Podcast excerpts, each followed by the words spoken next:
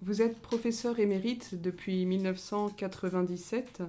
Quels sont vos disciples? Il est vrai qu'on les rencontre déjà dans le volume d'ouvrages qui vous a été offert, qui s'intitule Ordo Sapientiae et Amoris, l'ordre de la sagesse et de l'amour, édité en 1993. Mes disciples, c'est un bien grand mot.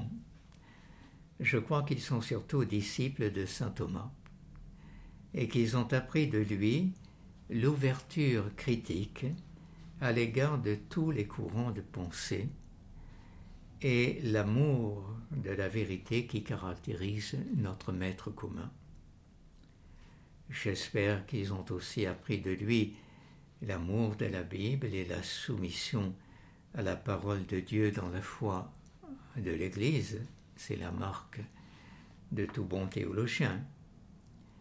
À défaut de l'acuité de son intelligence qu'il est difficile d'avoir au même degré, je pense qu'ils ont aussi appris à son école la rigueur de sa méthode et le respect de ceux qui ne pensent pas contre nous.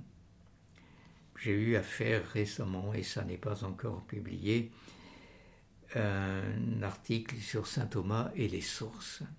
Et je suis frappé de voir la délicatesse avec laquelle il traite les auteurs anciens, même non chrétiens, n'est-ce pas? Et il qui dit nous pouvons apprendre même de leurs erreurs. Eh bien, ça, ce sont ces qualités-là, ce sont des choses qui s'imposent à quiconque veut travailler au service de la foi dans l'Église. Et là, cette, cette exigence critique est très inégalement observée dans de trop larges cercles car vous le savez, depuis le premier jour, l'anti-intellectualisme est une tendance tenace dans nos milieux catholiques.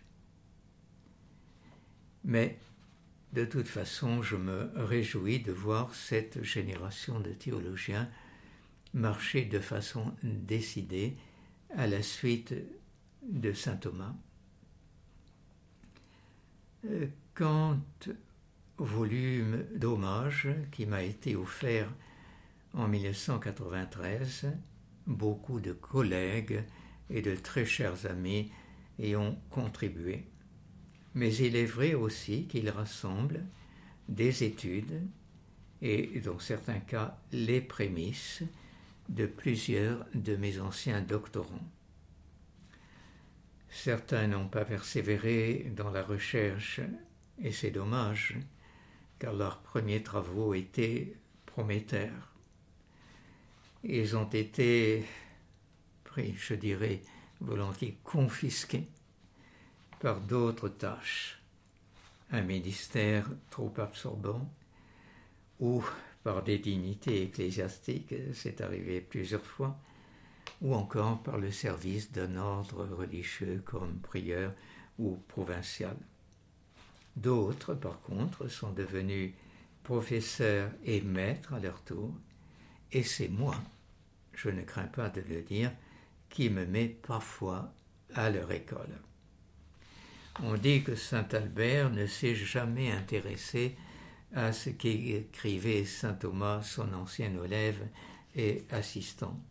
J'ai du mal à le croire, mais je peux vous assurer que je ne commets pas cette erreur.